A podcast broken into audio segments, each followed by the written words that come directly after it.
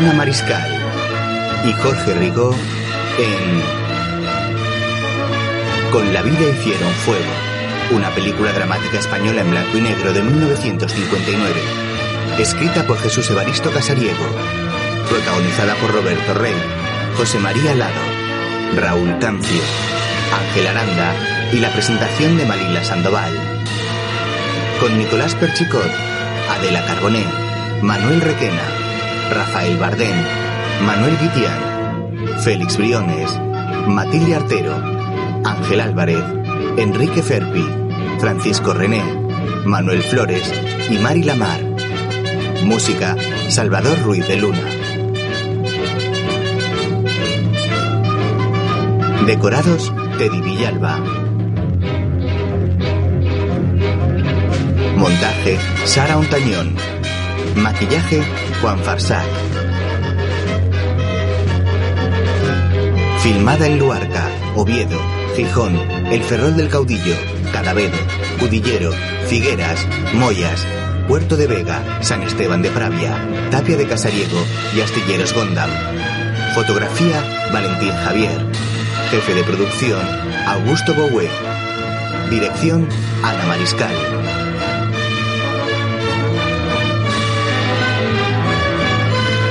Una producción de Bosco Films y Ana Mariscal. Al amanecer, en un pueblo costero del norte de España, las farolas aún no se han apagado cuando varias mujeres se dirigen a la iglesia. Me faltan ya pocas horas para llegar. En Ferrera, mi pueblo, estará amaneciendo. El reloj de la plaza dando las horas. Varios niños se acercan a otro que vende churros.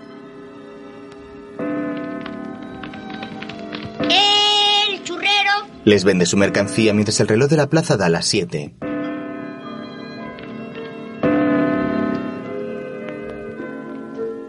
Sus calles empezarán a poblarse de rumores y pregones, de ruidos y trabajos. Los marineros aprestarán sus redes para salir a la mar. Los rapaces de las lanchas llamarán a voces a la tripulación.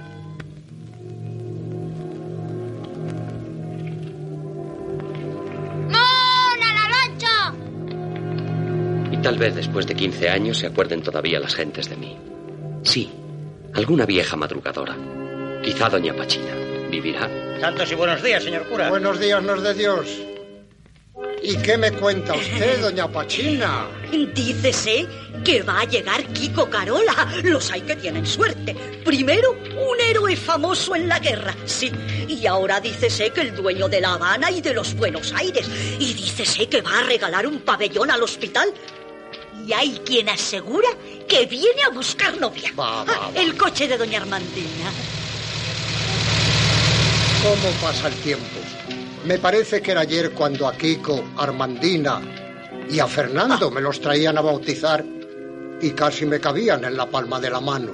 Fernando, ese trueno a quien Dios ponga una mordaza para que no diga tantos disparates. Fernando es bueno, un poco amargadillo y escéptico, pero bueno. Bueno. ¡Ay, qué sardinas vivas, sardinas vivas de Abareque! ¡Ay, qué sardinas! ¡Sardinas vivas de Abareque! ¡Ay, qué sardinas! El coche de Armandina se detiene frente al casino de Ferrera y la mujer se apea. Espéreme. Armandina. Un hombre se enciende un puro y se acerca a la mujer. Hola, Fernando. Hola. ¿Sabes que llega Kiko? Sabía que quería venir, pero no me decía nada en su última carta. Pues es cierto. Esta tarde llegará a Gijón. Acabo de recibir un cable. El jueves es la fiesta de Tolones. Os espero a los dos en la casona a comer. Con mucho gusto. Kiko vendrá hambriento de las cosas de la tierra y de ver a los amigos. Armandina pone gesto serio y se aleja unos pasos, pero se detiene y se gira hacia Fernando. Qué pena que no viva Rafael. Tan amigos como erais los tres. Pobre Rafael. Pero no debes torturarte después de tantos años. Hay que dar a la vida lo que la vida pide. Tienes razón. Hasta el jueves entonces. No faltaremos. Adiós, Armandina. Fernando se marcha. Más tarde un barco llega al puerto de Gijón y Fernando recibe a un hombre que desembarca. ¿Qué hay, Fernando? Pero bueno, ¿lo has dejado todo definitivamente? Creo que sí.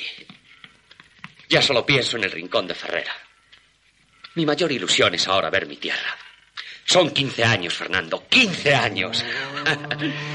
Tú no puedes comprender lo que esto significa. No. Yo hace ya tiempo que perdí todas mis ilusiones. Don Francisco Méndez Rochel. Sí. La documentación de su coche. Ya está todo en orden. Gracias. De nada. ¿Esto es lo suyo? Ah, sí, esto y aquello también. Tras pasar por la aduana, los dos pasean. ¿Y ahora qué haces? Lo más fácil, nada. Ah, Ya ni escribo ni casi voy por la universidad. no. ¿Por qué? Fuimos una generación trágica. Encendimos el fuego a nuestro alrededor y ahora debemos reconocerlo. Nos sentimos como supervivientes del incendio. Sin embargo, yo me resisto a ser quemado fatalmente. Vengo de países jóvenes, Fernando. Sí, sí. Y siento ansias de prolongar mi juventud. Por eso he vuelto. Cuando quiera. Aquí tiene las llaves del coche. Gracias. Poco después, los dos avanzan por la carretera en dirección al pueblo. Kiko conduce y decide parar antes de llegar.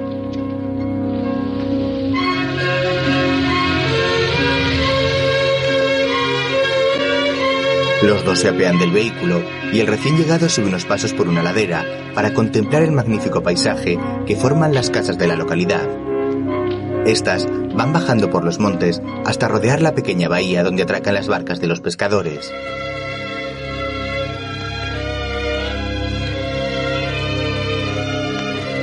Kiko se acerca a su amigo.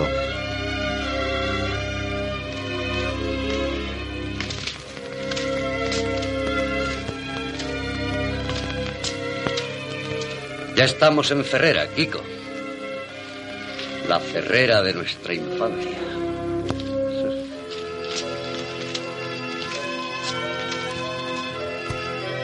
La tierra madre que guarda los huesos de nuestros mayores.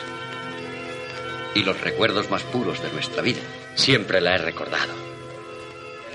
Aquí nací, aquí me hice marino, de aquí salí para aquellos combates terribles que se recuerdan Como pesadillas. O como romances de gloria juvenil. Luego, Pero tú después de la guerra te fuiste a buscar fortuna por mares y tierras lejanas. Hiciste bien. Hoy eres rico, que es ser poderoso en todas partes. Sí. Me fui a América tratando de olvidar la muerte de mi novia Beatriz. están en un cementerio desde el que se contempla el mar. Pero quizá perdí los mejores años de mi vida. Después pasean por la carretera. Y mandé barcos en distintos países. Exploté riquezas, algunas veces con grandes peligros. Viví la vida intensamente. Pero nunca, nunca fui tan feliz como ahora. Eh, No sé, aquí parece que todo me acaricia, como una mano, como una voz amiga. Me da la impresión de que no ha pasado tiempo.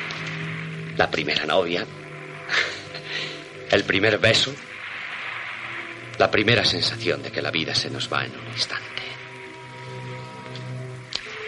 Vengo a quedarme, Fernando. Tenemos que ir a saludar a Armandina a Tolones. Armandina. El jueves es la romería. Nos ha invitado a su casa a comer. ¿Y qué hay por el pueblo? Pues por el pueblo hay mucho y no hay nada, según se mire. Ya lo irás viendo con tus propios... Luego, Aquí se colocan las paletas y las mueve la marea al entrar. Se produce electricidad positiva. Al bajar la marea, se mueven en sentido contrario y se produce electricidad negativa. Ahí hay millones y millones a ganar. Entonces ese molinillo hay que colocarlo a la entrada del puerto. Claro. No entiendo nada. Bueno, verán ustedes.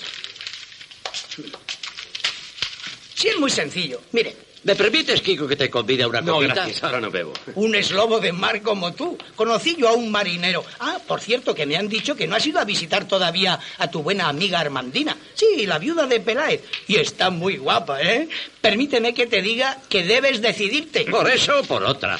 En Ferrera encontrarás mucho donde elegir. Hay cada solterina como una palomita. Buenas tardes, señores. Kiko se marcha incómodo. Permíteme que te diga que has perdido una magnífica ocasión de callarte. Yo, permíteme. Anda, sigue con eso del molinillo. Después, Kiko y Fernando pasean por el puerto. Fernando, contigo tengo una confianza absoluta. ¿Qué dicen en el pueblo con relación a Armandina y a mí? Bah, lo que acabas de oír. No sé por qué han de inventar historias. Los conoces tan bien como yo. No comprenden que permanezcas soltero. Y como saben la amistad que tienes con Armandina, Va, han pensado que lo más lógico es que os caséis. todo eso es una pura suposición. Y ese acaloramiento es ya algo sospechoso. Para mí ella es la mujer de Rafael. Y Rafael estará siempre presente en mi memoria. Pues los 20 años que han pasado desde entonces no han podido curar la melancolía de Armandina. Es una mujer excepcional. Yo la llamo la infanzona insobornable. Ha consagrado toda su vida a un gran recuerdo, que es como un culto noble y antiguo. Otro día, Fernando y Kiko acuden en el coche de este a casa de Armandina, una gran casona sobre una loma.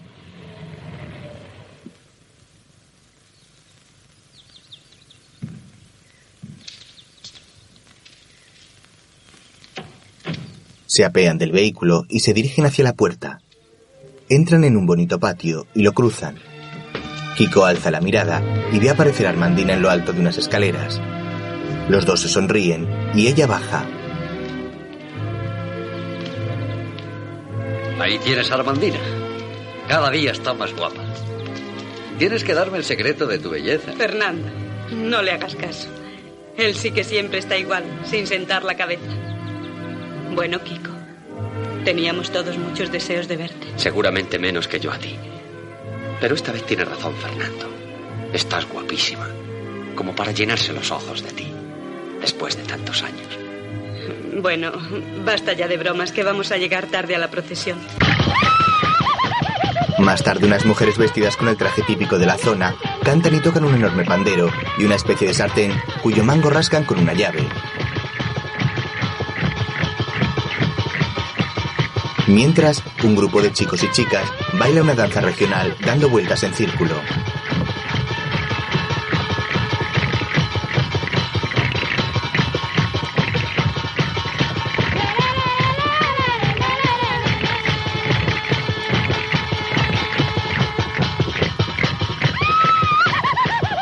Las gentes del pueblo se acomodan en la ladera observando la danza. Los bailarines están subidos a una tarima junto al acantilado.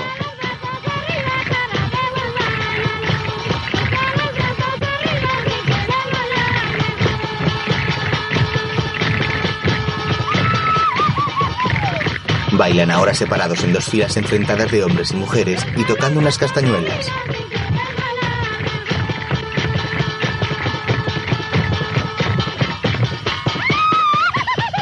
Luego Kiko y Armandina pasean juntos por un bosquecillo.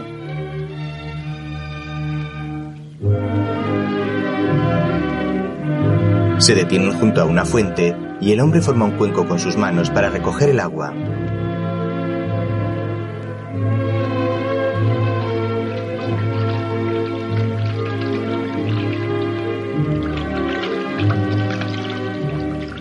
¿Quieres beber como cuando veníamos aquí de niños?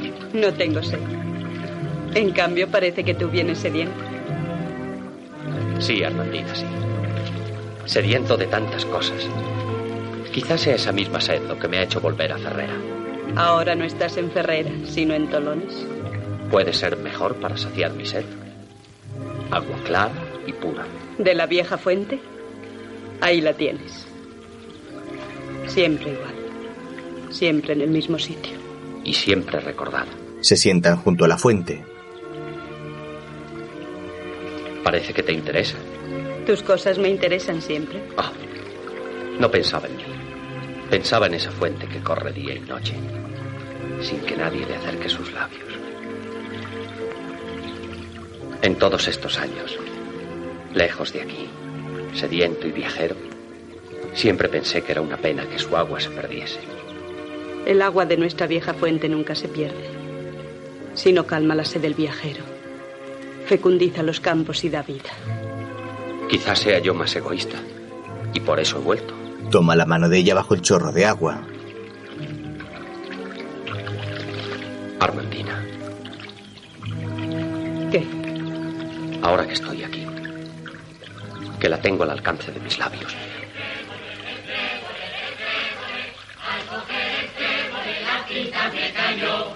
Hátala si puedes, si quieres, si puedes. Hátala si puedes, si no te la doy yo. A comer el trémole, el trémole, el trémole. A comer el trémole la noche de San Juan. Varios jóvenes les interrumpen.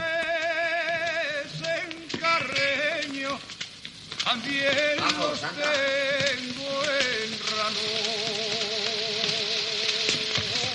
Luego, Parecía no existir nada de lo que quedó atrás en el espacio y sin embargo aquí está todo. El pueblo, la romería, Fernando, Armandina y Rafael. Y tú, Beatriz. Quizás aquellas horas de gloria y de dolor están lejanas en el tiempo, pero vivas también después de estos 20 años. en su casa, Kiko deja una medalla militar sobre el escritorio mientras recuerda imágenes de la guerra. En flashback, rememora los bombardeos de los aviones, las muertes en las trincheras, las explosiones y el caos en las ciudades. Iglesias quemadas y reliquias destrozadas. Soldados y milicianos enfrentados.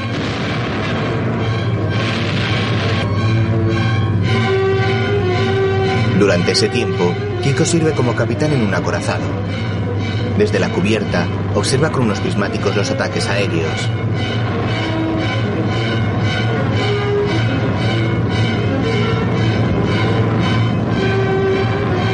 Varios barcos militares navegan hacia la costa mientras los marineros recargan los cañones.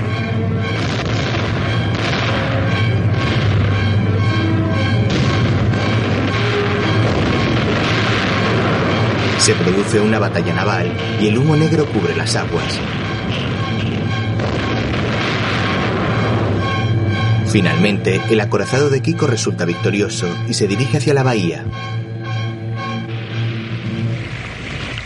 El hombre contempla la silueta de las casas de Ferrera en la costa.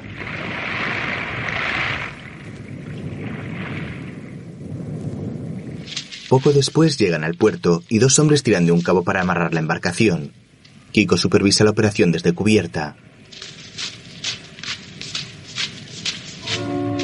Otro oficial sube al barco y Kiko acude a recibirle.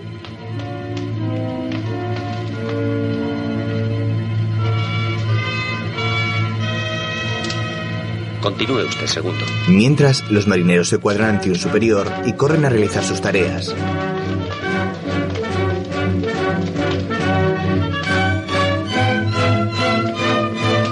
Kiko se reúne con el oficial que le saluda con un abrazo.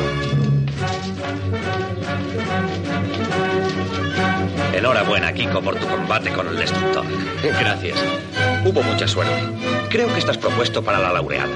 Además, vengo a buscarte porque el jefe de Estado Mayor te espera. Tiene algo que decirte. Más tarde, Usted es un hombre valiente y sereno. Lo tiene de sobra demostrado. Pues bien, lo que tengo que decirle es esto. Su novia Beatriz de Orley ha muerto. Fusilada. Sí, muerta trágicamente. En servicio de guerra. Con ella fueron también fusilados otros prisioneros. Como usted sabe, su novia Beatriz estaba de enfermera en un hospital de campaña. Con ella también. el jefe del Estado Mayor sigue hablando, pero Kiko ya no le escucha afectado por la noticia. Son cosas de la guerra. Puede retirarse. Kiko se cuadra y se marcha.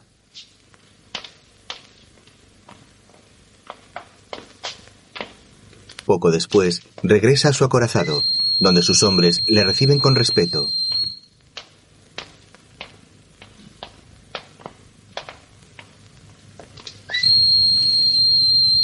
El hombre entra en su camarote, se quita la gorra y cierra la puerta abatido.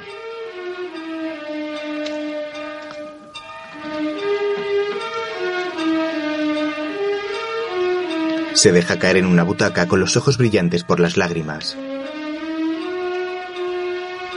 Beatriz. Mi Beatriz. Cierra los ojos llenos de dolor y suspira.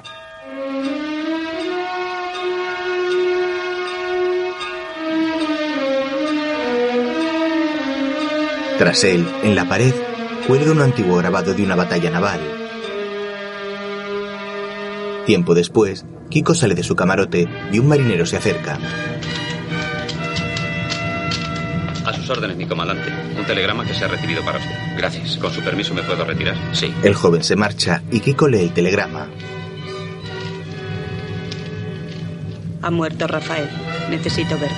Armandina. El hombre se queda pensativo.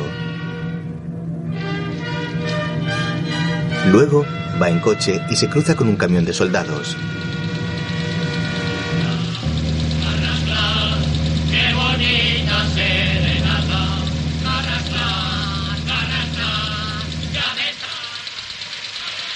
Al rato llega a casa de Armandina. El chofer para el vehículo y Kiko se apea. Espéreme.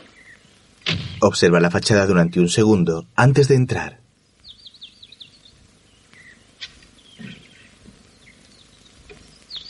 Cruza el patio y sube las escaleras. Se encuentra con Doña Pachina. Buenos días. ¿Cómo está? Parece que está mejor. Esperaba otro hijo y la noticia ha sido un golpe terrible. Pase usted. Le lleva al dormitorio de Armandina.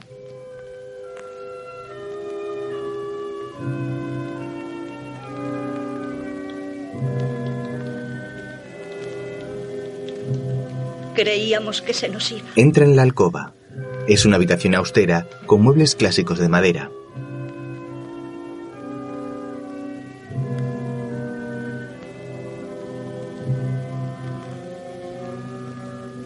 ¿Qué le digo? Que pase. Bien. Kiko se acerca. Armandina está en la cama. Cuánto te agradezco que hayas venido. No tienes nada que agradecer. Hubiera venido antes de haber sabido. Yo te creía en Madrid con tu marido. Esa es mi tragedia, Kiko. Yo debí seguir en la otra zona a su lado. Pero él quiso que me viniera aquí con los tíos.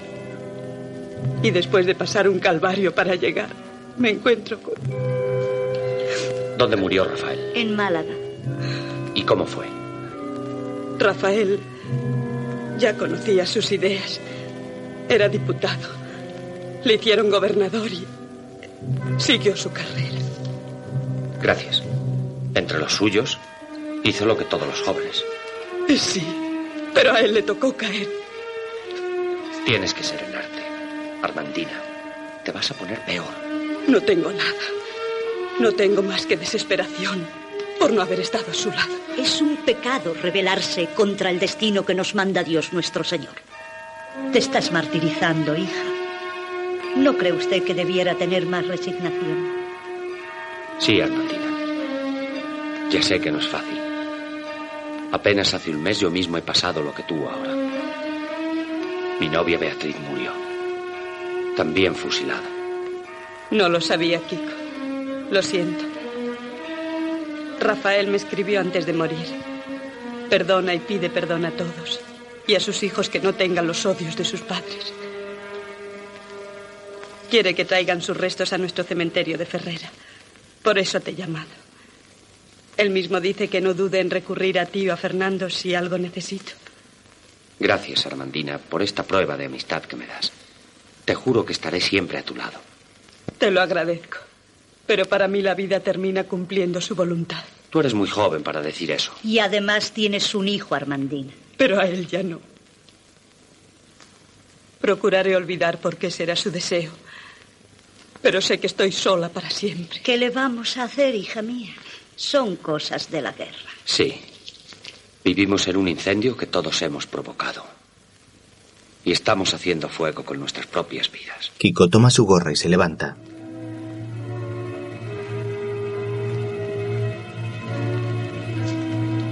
Adiós, Armandina. Tengo que irme. Adiós, Kiko.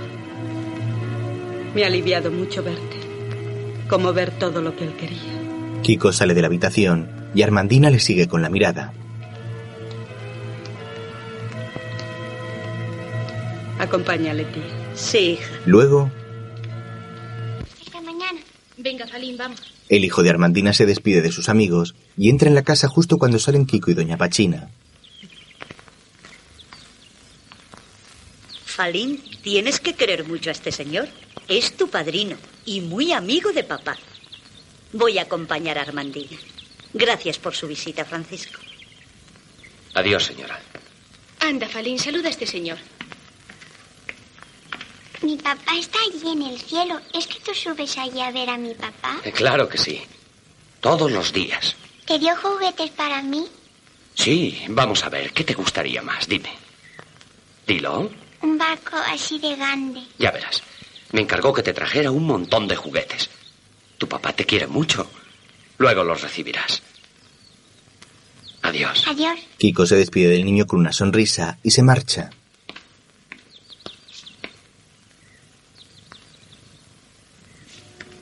En el presente, el hombre observa las viejas fotografías de esos años.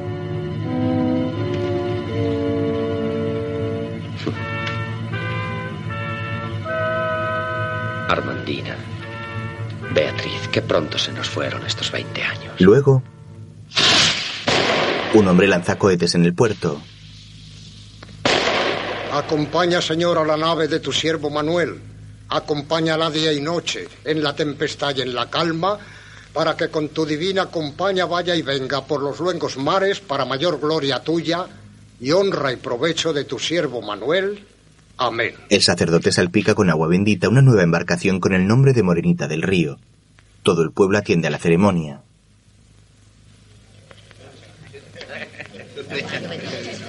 Kiko ayuda a una guapa muchacha a subir a una plataforma donde se encuentra Manuel, el armador del barco. Allí, de una cuerda, cuelga una botella de vino espumoso.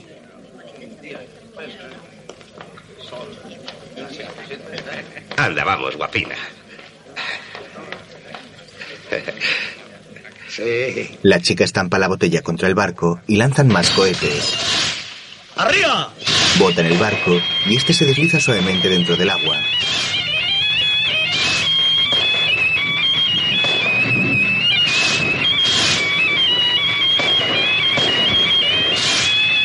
La muchacha mira de reojo a Kiko y este le sonríe. Mientras, el cielo se llena de cohetes. Fernando se acerca a Kiko. Hermosa nave. Y hermosa muchacha. Y las dos con el mismo nombre. Morenita del Río. Los ojos más bonitos de Ferrera. ¿Qué le parece, don Francisco? Hermosísima. Lo más guapo que tiene y es la popa. ¿Cómo la popa? Ah, sí, la popa. Popa de crucero. Hola, Manolón. Feliz armador. Sí, Fernando, sí. Pero no olvido nunca que todo esto se lo debemos a Kiko.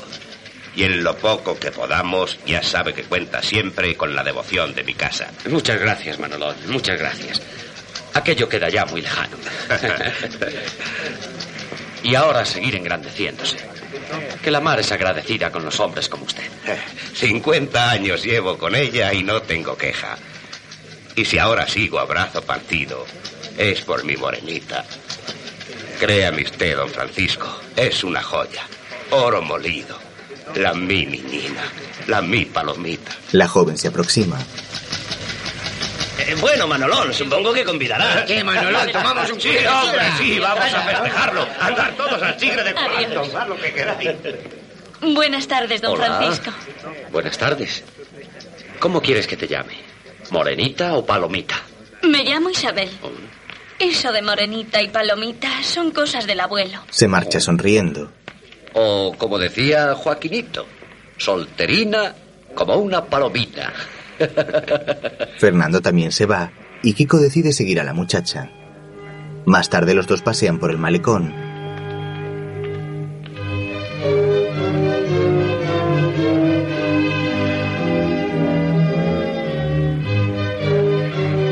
Yo tenía muchas ganas de conocer. ¿Ah, sí? Mi abuelo guarda todos los periódicos de la guerra que traen los retratos de usted. Mis amigas dicen que está muy guapo. Oh, por favor, vas a ruborizarme llamándome guapo. Bueno, eso dicen mis amigas. Acepto la rectificación. Pero dime, ¿por qué no me charlas un poco de tus cosas? Mi vida tiene muy poco que contar. Siempre aquí en Ferrera, desde que nací. Entonces te vi yo por primera vez. ¿Cuándo nací? No, poco después. Ya había muerto tu padre. Usted que tanto le conoció, ¿por qué no me habla de él? Sí, éramos muy amigos. De niños jugábamos muchas veces por estos mismos lugares. Él murió aquí cerca, ¿verdad? Al lado de usted. En aquella época, tu padre y yo estábamos llenos de ilusiones. Aunque yo no le conocí, quiero mucho a mi padre. Todas las noches rezo por él. En casa tenemos en un marco la medalla que le dieron después de muerto. ¿Conoces la cueva del Vado? Pues fue hace 20 años. Se nos había averiado la radio en alta mar y llevábamos varios días incomunicados con tierra. En el muelle, tu padre estaba esperando mi llegada. Era el 25 de julio de 1936. En flashback, un grupo de milicianos comunistas desfila por el puerto mientras unos hombres leen un comunicado del Frente Popular. Desde su barco, Kiko saluda a uno de estos, que corre a avisarle cuando algunos oficiales suben a la embarcación.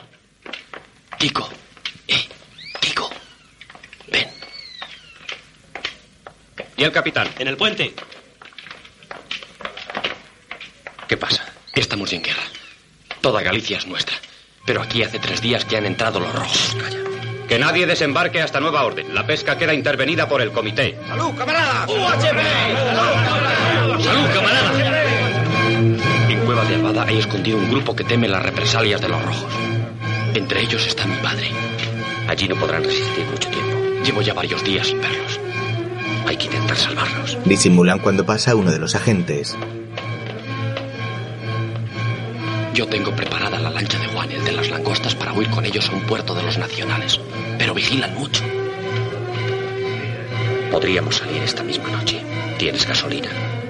Para navegar más de 50 millas. Pues procura atracar a popa dentro de una hora y espérame. Vamos, camaradas, abrid la bodega. ¡Pronto! ¡Vamos! Kiko sube al puente de mando mientras su compañero baja del barco.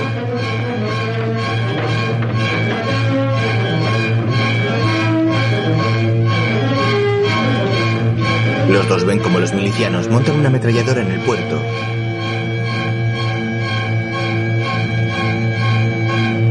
En una pared hay una pintada que dice, ser comunista significa la victoria.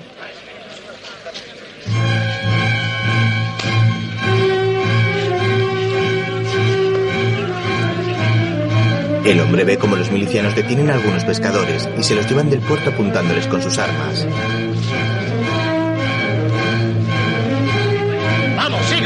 Un oficial le aparta y el amigo de Kiko se marcha apresuradamente subiendo por una calle con escaleras.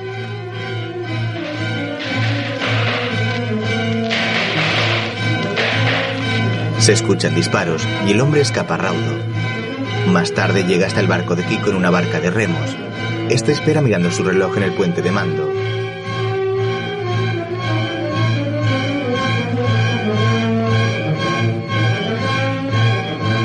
Sale y ve a un agente patrullando por cubierta. Comprueba que su amigo se acerca y aprovechando que la gente no mira, se sube a la barca llevando consigo un rifle.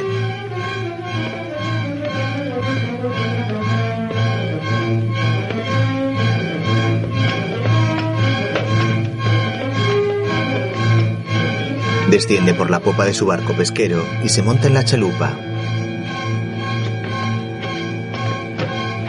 A la hora prevista, Marinina había atracado la lancha tratando de no llamar la atención y nos alejamos del bob. Poco después, tu padre y yo logramos por fin burlar la vigilancia y llegar a Cueva de Albada, donde estaban los refugiados. Manolón, Kiko entra en la cueva. Manolón, soy yo, Kiko. Enciende una cerilla. ¿No me oís? ¿Estáis ahí? ¿Eres tú, Kiko? Sí, Manolón, soy yo. Kiko. ¿Vienes solo? No. Marinín está fuera, vigilando. Mi hijo. ¿Qué pasa? ¿Qué noticias traes? Malas. No hay más remedio que escapar. Está todo preparado. Vamos. Y, y así vamos a marchar y dejar a la mujer y a los nenos. Vamos pronto, que no es el tiempo para perderlo. Los hombres salen de la cueva y Manolón se encuentra con su hijo Marinín.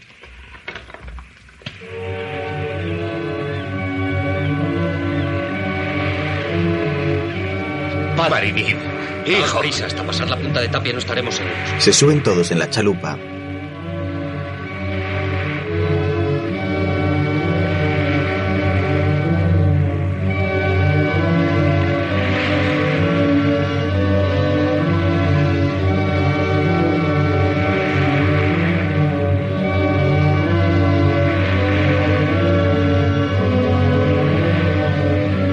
Después se alejan de la costa contemplando cómo el faro y la iglesia que coronan el monte comienzan a quedar atrás.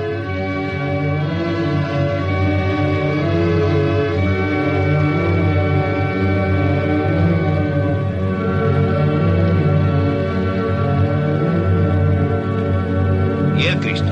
¿Vamos a dejarle para que se lo lleven o lo quemen? No perdamos tiempo por un pedazo de madera, vámonos. Es el Cristo nuestro, el de los marineros.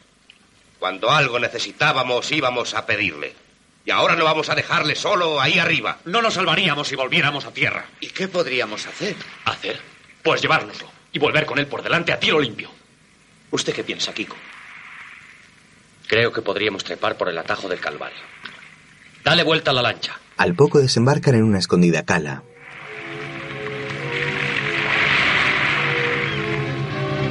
Sacan la chalupa del agua y mientras dos hombres se quedan vigilando, el resto se dirige hacia el escarpado monte en el que se encuentra la iglesia. Entre tanto, dos milicianos vigilan la carretera de entrada al pueblo. Detienen a un coche que llega. ¿Lleváis salvoconducto? Por su parte, Kiko y los otros escalan la pared de roca.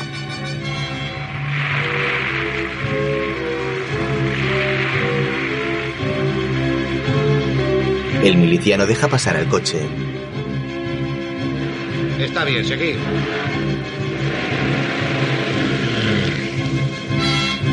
Kiko encabeza a los hombres y juntos llegan hasta la carretera.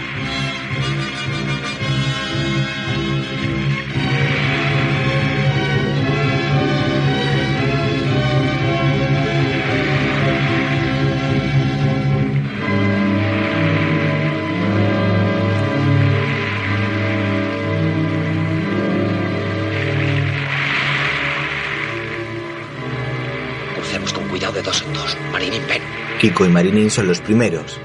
Se ocultan tras una piedra cuando ven llegar un camión que se lleva del pueblo a los nuevos reclutas.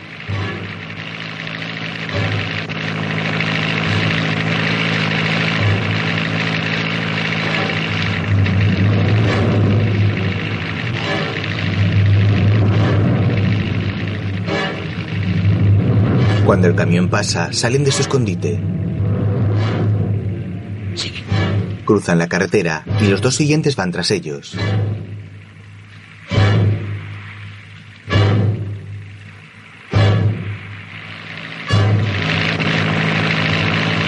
Al poco llegan a la verja de la iglesia. ¡Alto! ¡Alto! Uno de los reclutas intenta escapar saltando del camión, pero es abatido por los oficiales. Marinín va a coger el rifle.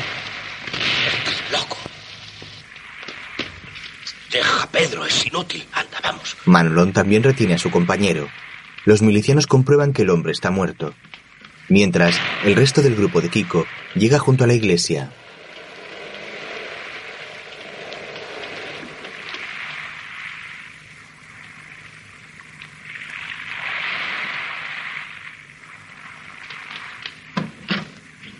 Vosotros quedaos aquí. Tú, Julio, Marinín, venid conmigo. Kiko se cuela por una ventana con ayuda de sus compañeros.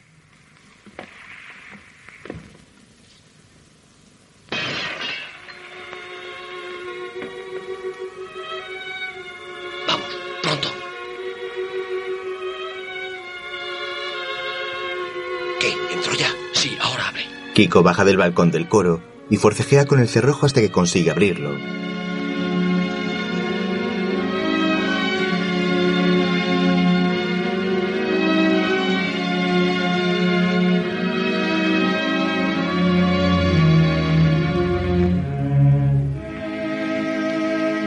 Id pasando. Vamos. Los hombres entran. Daos prisa. Yo me quedo aquí vigilando. Manolón y los otros se acercan a la capilla donde está el Cristo. Todos lo miran con devoción y algunos de ellos se santiguan y se arrodillan frente a él.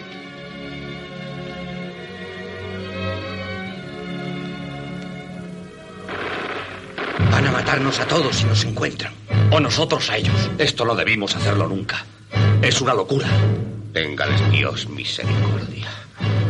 Ayúdanos, Santísimo Cristo de los navegantes, que yo he de venir a rezarte todos los días del año. Sálvanos, Señor, a todos. Escucha mi súplica, que yo te prometo, Santísimo Cristo, que si salvamos la vida... andando. No pises ahí, que es pecado. ¿Pecado? Pecado es dejarlo aquí, padre. ¡Deprisa! ¡Deprisa! ¡No perdamos tiempo! Se suben al altar y descuelgan el crucificado.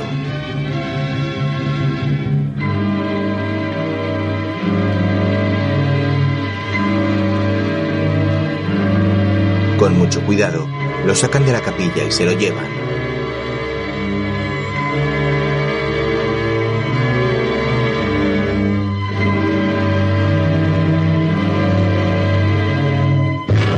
Uno de los hombres cierra la reja. El resto carga con la imagen hasta la puerta.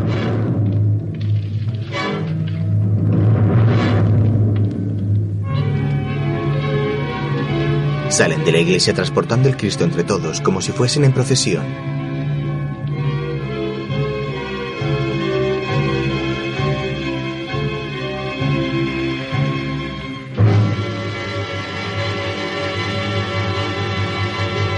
Entonces, un camión de los milicianos se acerca y todos se tiran al suelo.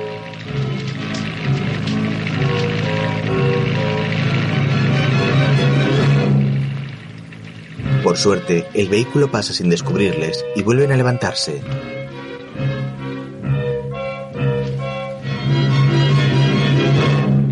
Adelante, que está el camino libre. Cruzan de nuevo la carretera y se asoman al acantilado.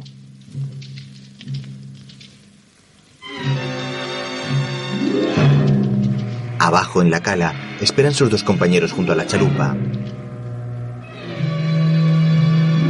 Kiko le hace una señal al resto y estos se acercan con la imagen.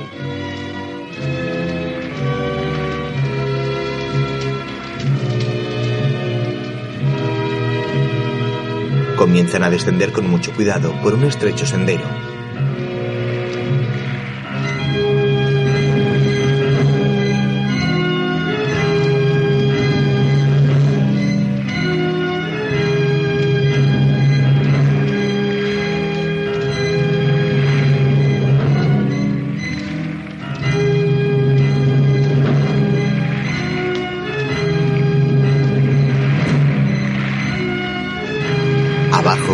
Las rompen contra las rocas.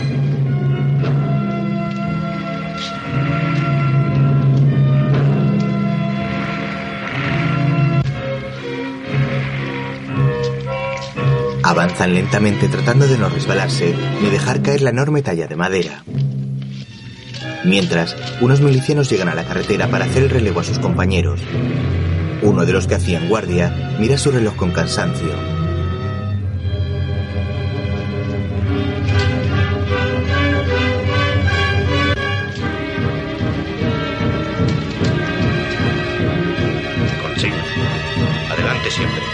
Morir. Entre tanto, Kiko y los otros han llegado hasta la rocosa playa y se dirigen hacia la chalupa.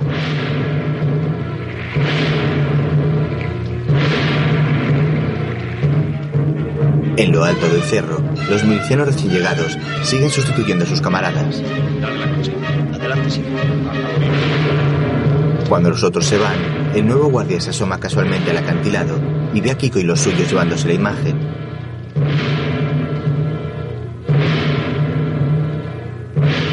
Da la voz de alarma.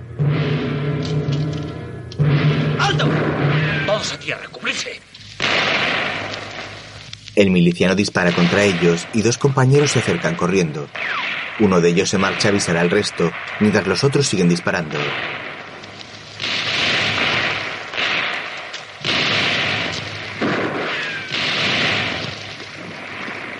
Ganar la lancha. Os cubriremos desde las rocas. Kiko y otro de los hombres devuelven los disparos. Sin embargo, en lo alto del acantilado, los milicianos preparan la ametralladora.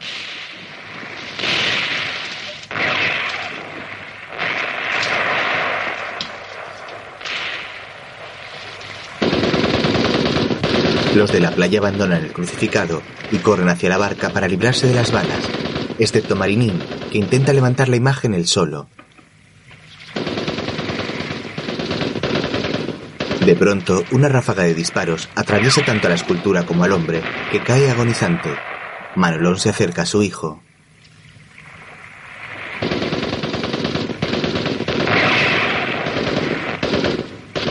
Kiko dispara contra el miliciano que maneja la ametralladora y consigue derribarle. En la playa, No voy a poder ver más a la pequeñita que acaba de nacer. Vaya si la podrás ver cuando cures, hombre. Eso no es nada. Marinín muere en los brazos de su padre. Hijo. Los demás le suben a la chalupa. Ven tú, ayúdame. Entre varios cogen el crucificado. Ahora es el momento. Todos a la lancha. Atan la imagen a la embarcación con una soga. Mientras, los milicianos recargan la ametralladora. Kiko y los suyos empujan la lancha al agua y se alejan con el Cristo flotando tras ellos.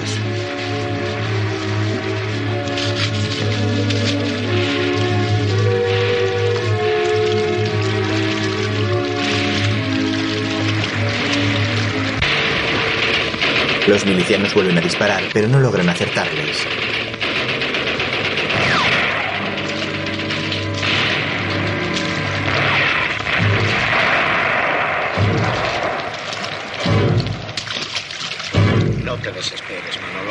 Más valía que me hubieran dado a mí y no a él. Ha muerto como un hombre. Cuando Dios quiso llevárselo. No es solo por un pedazo de madera por lo que los hombres son así. Tienes razón.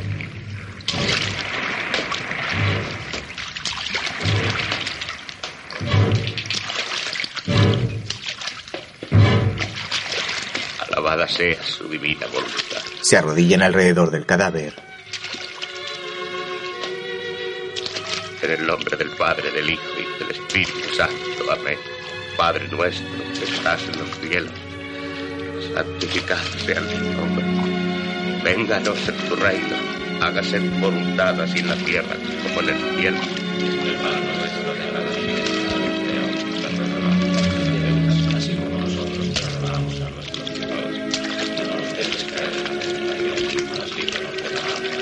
Dios te salve María, llena eres de gracia, Señor es contigo.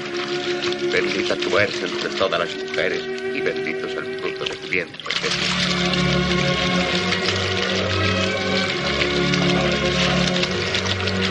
Gloria al Padre, gloria al Hijo, gloria al Espíritu Santo. Se alejan arrastrando tras de sí la imagen del Cristo, mientras el sol comienza a alzarse en el cielo. En el presente, Isabel llora y Kiko la consuela. No llores. No llores. Tu padre fue un héroe. Gracias a él salvamos el Cristo y pudimos devolverlo dos meses después a su capilla de los navegantes. Fue ese mismo día cuando te conocí. Ya habíamos liberado a Ferrera. Regresaba yo de Tolones y una mujer se me acercó. Llevaba una niña en brazos. En flashback, Soy Isabel, señorito, la mujer de Marinín de la Chola, el marinero que murió a su lado cuando empezaba la guerra. ¿Se acuerda? ¿Cómo no? ¿Cómo está usted? Bien. ¿Por qué se ha molestado? Yo quería mucho a Marinín. Pensaba ir a verles mañana antes de zarpar. ¿Es suyo? Sí. ¿Y Manolón? ¿Cómo está? Bien. Casi no sale desde que murió su hijo. Se alegraría mucho si fuera a verle. Usted era el mejor amigo de Marinín. La acompaño. poco después, llegan a casa de Manolón.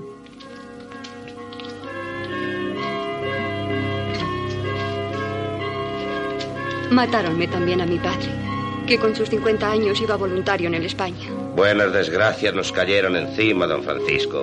Pero siéntese, por favor. ¿Y cómo anda el trabajo? Mal. Con esto de la guerra no se puede buscar la pesca mar afuera. Y como ahora nos falta Marinín. Por eso, si pudieran acelerar lo de la viudedad. Ya sabe que mi hijo era cabo de la Armada. Diose una ley diciendo que los que murieron como él cayeron en servicio de guerra. Sí, Manolón. Lo haré con muchísimo gusto cuando vuelva al Ferrol.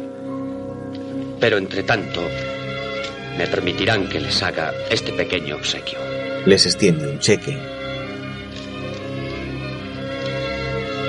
Vayan a la banca de don Horacio, que se lo pagarán. No quiero que le falte nada a la niña. Gracias, Kiko. Se lo acepto, pero solo como préstamo.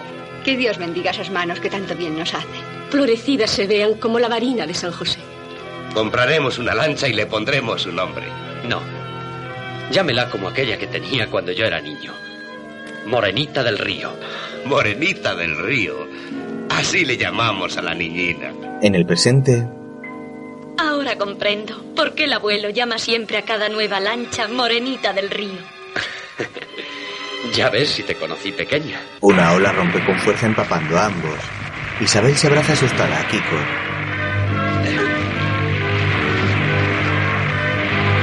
Se miran a los ojos durante un instante y ella se aparta avergonzada.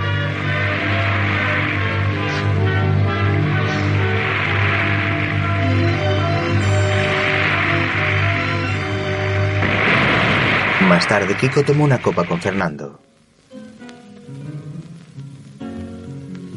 Su cuerpo tropezó con el mío. Eh, Sus brazos morenos y tersos rozaron mi cara y mis manos. La sentí de pronto, inesperadamente, como una revelación. Eh, No fue nada más que un momento, claro, pero... Lógico. Isabelita es una guapísima muchacha, toda llena de gracia infantil, de olorosa cera virgen, como una ofrenda para tu altar de solterón. Creo que deberías decidirte, porque supongo que pensarás casarte con ella.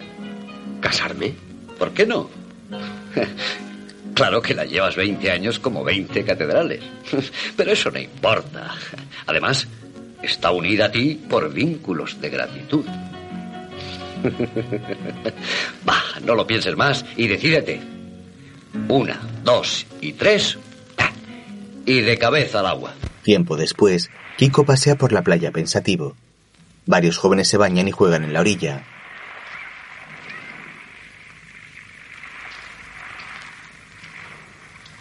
El hombre ve a Isabel y se acerca con una sonrisa. La joven corre tras una pelota y se choca con él. Perdón, Kiko. Le he salpicado. Es la segunda vez que tropiezas conmigo. Sí. La muchacha sonríe tímida y se mete en el agua. Kiko la observa complacido.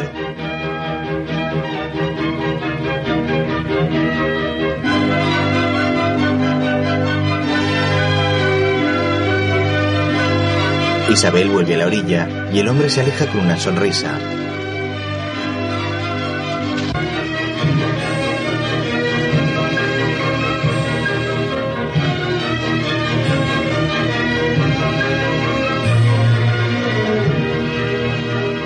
Más tarde Kiko coge su moto y se dirige a casa de Armandina. Cuando llega allí, la encuentra dando de comer a las aves de corral.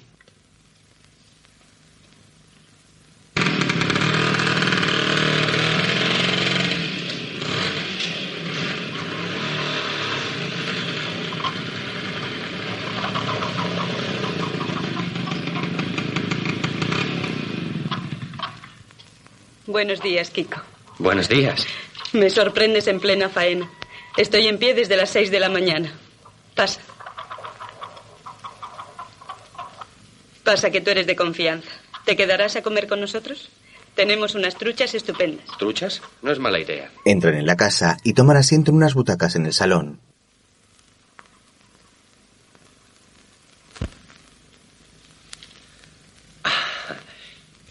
Qué bien se está aquí, a tu lado, entre esta sensación de paz. Siento que no esté aquí mi hijo, Falín. Ayer tuve carta suya. Te la voy a enseñar. Armandina se levanta y entra en su dormitorio. Kiko va tras ella y se queda en la puerta observando la estancia con gesto serio. El hombre piensa para sí.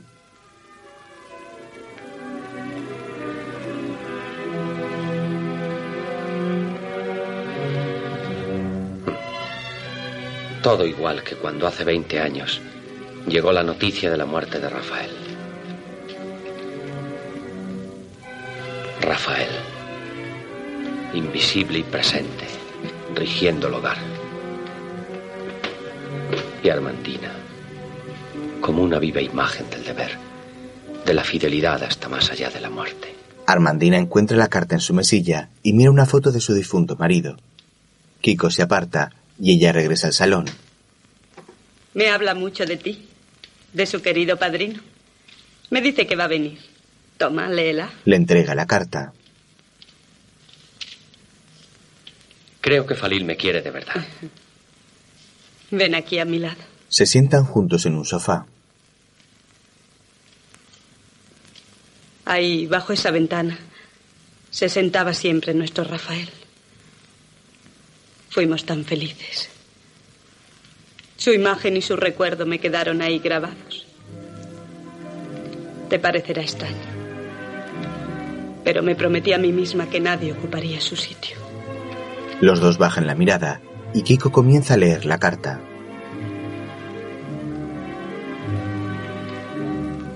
No me explico ese afán de independencia que le ha entrado de pronto a mi hijo. Es natural. Los chicos de ahora son más positivistas que nosotros. Que fuimos idealistas y exaltados. Le devuelve la carta, se levanta y se acerca a la ventana.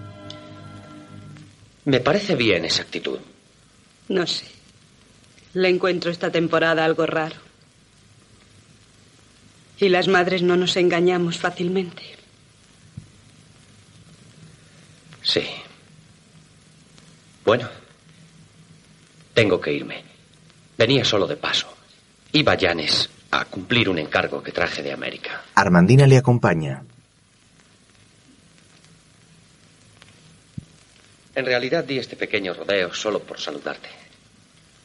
Es una pena que no te quedes. Salen y bajan las escaleras. Kiko se pone sus gafas de sol y va hacia su motocicleta.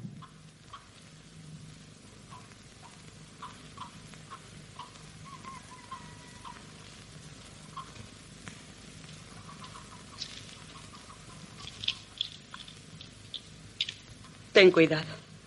Las motos son muy peligrosas. Rafael se partió un brazo en una como esta. Kiko la pone en marcha y se va.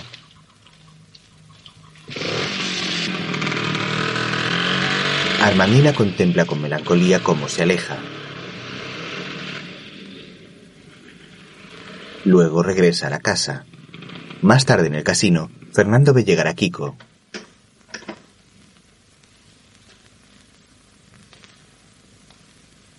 ¿Pero de dónde vienes a estas horas y en moto? Hola, Fernando. ¿Qué? ¿Te tiraste al agua? Lo digo porque traes cara de ahogado. Estuve con Armandina. ¿Con Armandina? Yo creía. Pues te equivocabas. Armandina pertenece a nuestra generación. Nos conocemos desde niños. Sé cómo es y cómo piensa. Y la quiero, Fernando. Sería la mujer ideal para mí. Sí, sería la mujer ideal para ti. Pero es la viuda de nuestro gran amigo Rafael. Es cierto, sí. Yo que vengo de pasar muchos años en otros países, casi me había olvidado de que aquí la tradición y el pasado mandan en los espíritus. Por esas tradiciones hemos luchado nosotros, Kiko. Y no me arrepiento. Armandina sigue siendo la mujer ideal para mí. Sí. Admirable, pero imposible. Creo que ya un día la definí. En su vida solo cabe el recuerdo de su marido. Será mejor que la olvides. No sé. Me gustaría casarme. Tener un hogar como mis padres. Para gozar mansamente de una felicidad amable y sólida. Bueno, si estás decidido a embarcarte, Hay otras mujeres. Aunque yo en tu lugar me quedaba en tierra. La inmensa mayoría de las mujeres se casan de la misma manera que nuestros pollitos se hacen ingenieros o registradores de la propiedad. Eres un tarro de veneno. Tú que eras tan entusiasta. Pues por eso soy ahora así. Es muy fácil caer de una banda a otra cuando el golpe de mar es muy fuerte. Créeme, Kiko. Lo que tú buscas no existe ya por el mundo. Luego Kiko se cruza con Isabel paseando por el puerto.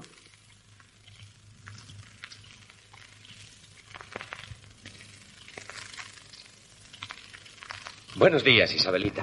Buenos días, me alegro mucho de verle. ¿Por? Para recordarle la oferta de los libros que me hizo el otro día. Ah, sí. Ya sabes que están todos a tu disposición. Así que cuando tú quieras. Pues si no le molesta ahora. Vamos. Al poco en casa de Kiko, En esa librería encontrarás más. Gracias. la joven se acerca a una estantería repleta de libros. Intenta alcanzar uno, pero no llega.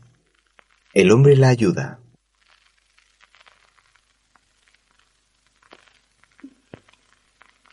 Gracias. ¿No te llevas más? No, me bastan estos. Solo los preciso para unos apuntes. Te gusta mucho estudiar, ¿eh? Sí.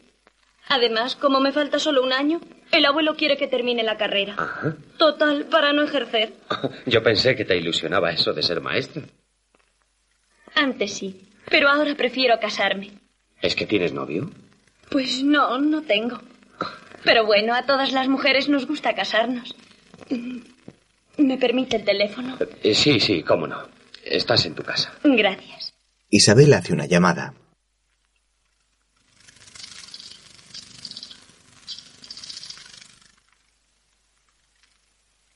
¿Clarita? Soy Isabel. Sí, la semana que viene voy a Oviedo. Al desfile del Día de América. Va mucha gente de Ferrera. Luego te contaré. Adiós.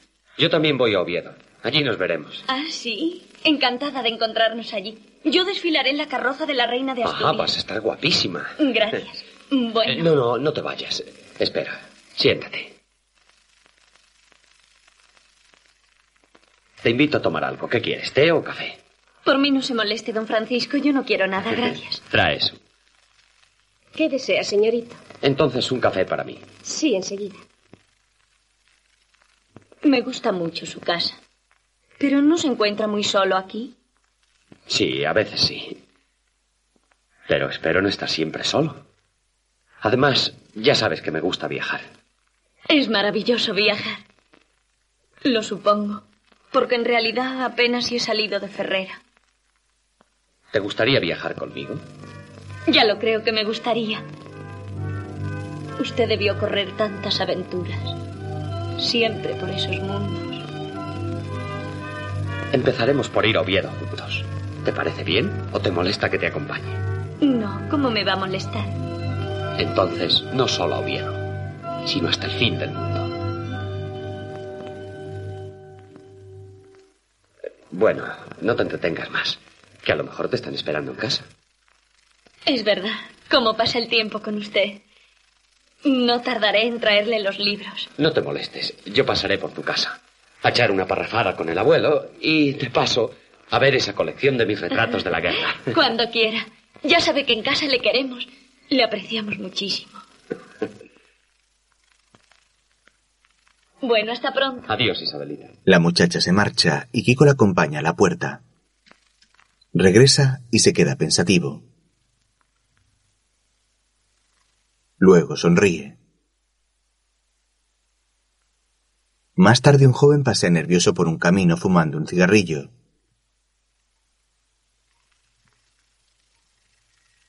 Jolín, Isabel se acerca. Creí que no venías. y por poco aciertas. Se dirigen a una capilla en lo alto de un monte.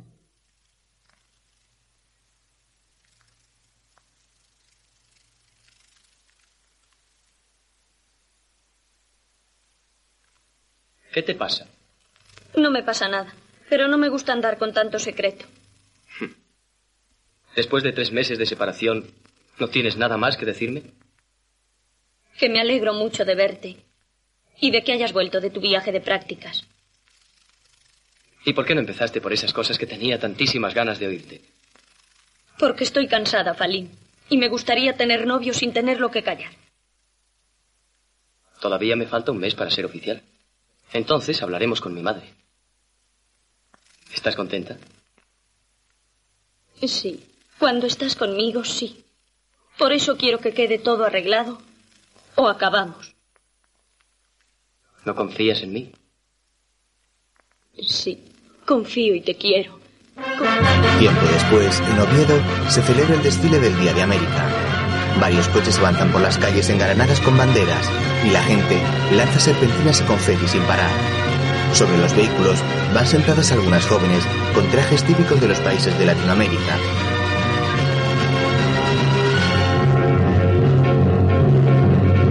A continuación, aparecen personas con grandes máscaras inspiradas en el arte azteca.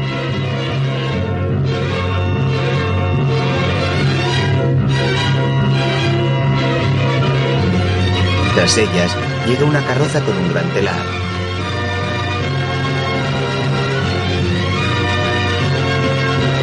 Después, un hombre disfrazado de sombrero mexicano y otro de guitarra.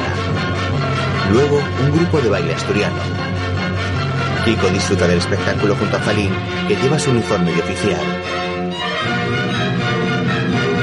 Me alegra mucho que se quede a vivir en Ferrera, padrino. Bueno, haré algunos viajes breves para liquidar mis asuntos de América.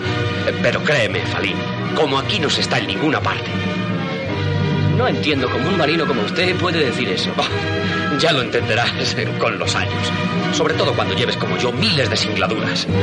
Además, la tierra me ofrece en estos momentos grandes atractivos. Le veo muy contento, padrino. ¿Cómo no? La vida es bella cuando se le sonríe. Me parece que ahí llegan. Sí, ya vienen por allí las carrozas de Ferrera. Son las mejores del desfile. Las demás solera. Puede ser, pero lo que no nos gana nadie es a chicas guapas. Mira. Sobre una de las carrozas van varias jóvenes con coronas de flores. La verdad es que son unos monumentos. Hombre. Las muchachas arrojan serpentinas al público y saludan sonrientes. Falín ve a Isabel en otra de las carrozas y la chica le lanza besos. Kiko, que está al lado del muchacho, sonríe.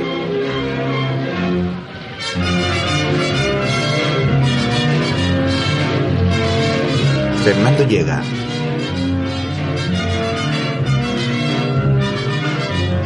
¿Crees que alguno será para ti? Es posible. La carroza pasa e Isabel sigue saludando emocionada. Más tarde, en casa de Kiko, Falín habla con su padrino. Sí, padrino. Embarco de segundo oficial en Málaga. Voy en un petrolero a la India. El Málaga. Ya sé lo que está pensando. Allí murió mi padre. Hubiera preferido no ir nunca. No hay ninguna razón. Como tu padre cayeron en los dos bandos miles de españoles. Sí, es verdad. Además, él me lo pidió y yo procuro no guardar rencor. Aunque respetemos su memoria, no podemos seguir por vuestro camino. Eh, Somos una generación muy distinta a la vuestra. ¿Por qué distinta? Supongo que lo dirás porque te parecemos viejos. No, no es eso, padrino. Teníais otra forma de ver las cosas. Creísteis poder arreglar el mundo con guerras, revoluciones y discursos. Nosotros entonces hablábamos como tú ahora. Y sin embargo, ya ves. Y los que vengan detrás dirán exactamente lo mismo de vosotros. Hemos empezado a vivir en tiempos difíciles. Tal vez por eso seamos más prácticos. Oh, También nos reprocháis el que hayamos sido unos jóvenes románticos, que luchábamos con entusiasmo en las trincheras. Vivimos en otro tiempo. Mejor o peor es cosa que no sabemos. Pero pensamos de diferente forma. Me haces gracia.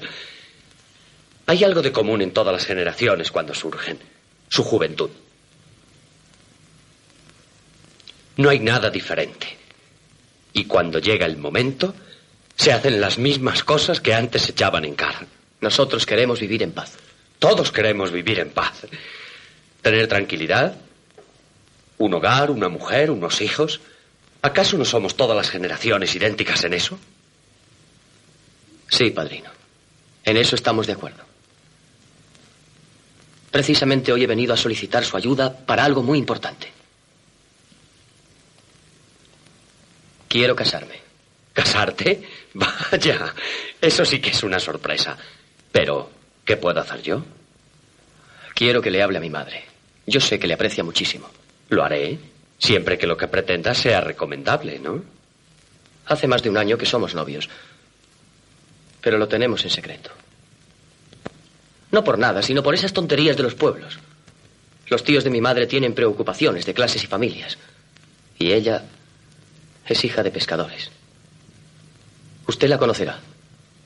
Se llama Isabelita. Kiko se queda sorprendido.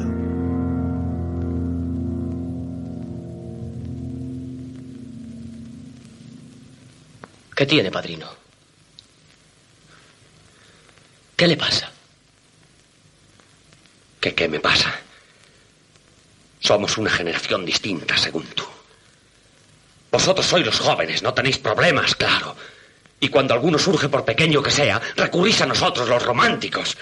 Y ahora, por una cosa tan simple, vienes a mí. Precisamente a mí.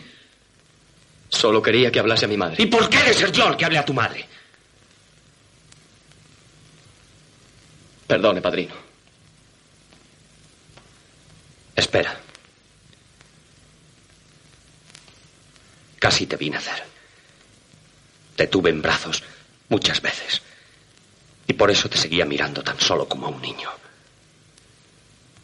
Pero ahora de pronto me doy cuenta de que ya eres un hombre. Al fin y al cabo, soy un romántico. Quédate tranquilo. Isabelita es una buena chica. Muy bonita, por cierto. Fui muy amigo de su padre, como del tuyo. Aunque cayeron en bandos contrarios, los dos fueron los españoles. Hablaré con tu madre. Le hablaré con muchísimo gusto. Gracias, padrino. Falín se marcha y Kiko cierra los ojos con resignación. Entonces se asoma al balcón. En el puerto, la gente del pueblo canta y baila alrededor de una hoguera.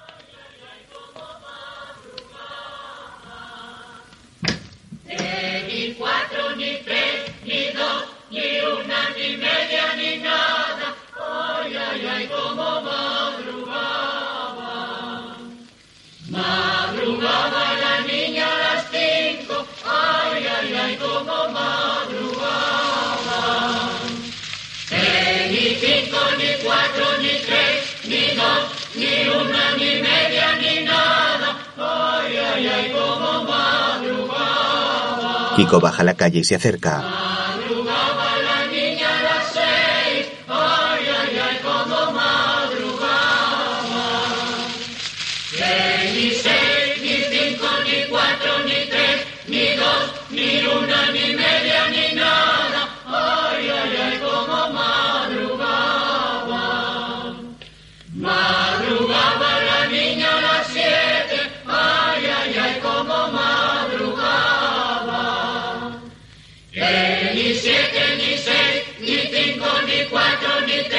Ni dos, ni una, ni media, ni nada. Ay, ay, ay, cómo madrugaba. Se monta en una barca y se aleja remando.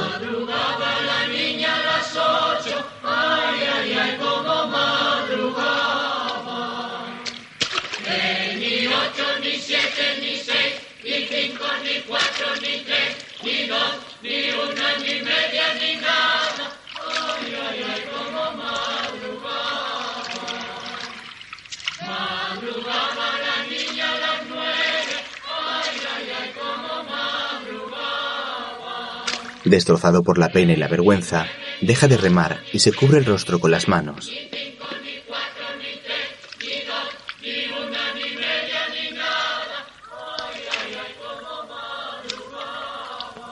Más tarde, en casa de Armandina, Bueno, no era eso lo que hubiera querido para él, pero la chica es buena y yo deseo que sean felices.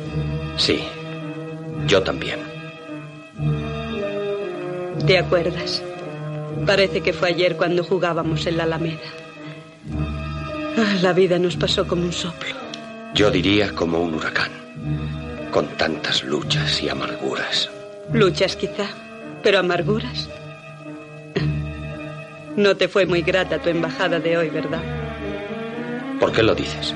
Porque sé que este matrimonio mata todas tus ilusiones. ¿Tú lo sabías? Como toda Ferrera. Creí que la vida podía comenzarse otra vez. Yo también creí un momento que los dos podíamos ser felices.